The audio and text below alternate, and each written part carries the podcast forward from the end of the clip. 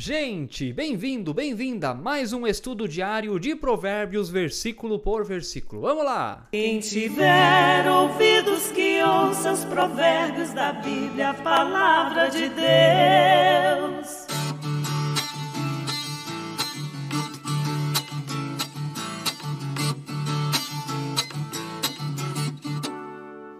Que legal que você tá aí com a gente. Inscreva-se no canal se ainda não se inscreveu. Deixe o like todos os dias no vídeo, dedão para cima. Isso ajuda muito a gente. Deixe o seu comentário. E que legal você que tá ouvindo no Spotify. Estamos aí também em sintonia com o seu coração. Versículo de hoje, Provérbios 12, 20. Como estamos avançando rápido. Daqui a pouco já estamos no capítulo 13, né? A fraude no coração dos que planejam o mal mas os que aconselham a paz têm alegria. A fraude no coração dos que planejam o mal, mas os que aconselham a paz têm alegria.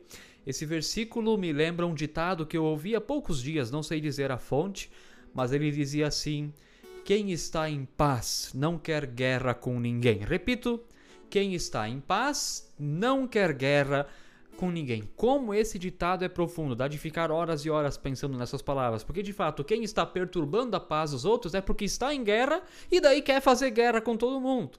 Agora, quem está em paz, mesmo que as outras pessoas queiram guerrear com ela, não vão conseguir porque ela está em paz. Quem está em paz não quer guerra com ninguém, é o que significa também este versículo bíblico, né?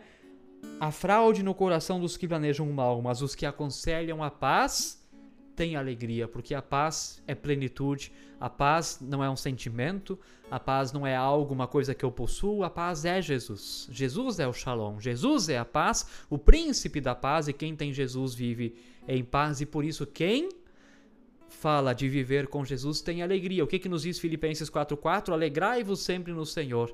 Paz e alegria são sinônimos na linguagem da palavra de Deus. Quem tem paz tem alegria. Que Deus os dê paz, para que nossos lábios aconselhem a paz e não queiramos guerra com ninguém. Deus te abençoe e fique na paz de Jesus. Amém. Quem tiver ouvidos que ouça os provérbios da Bíblia, a palavra de Deus.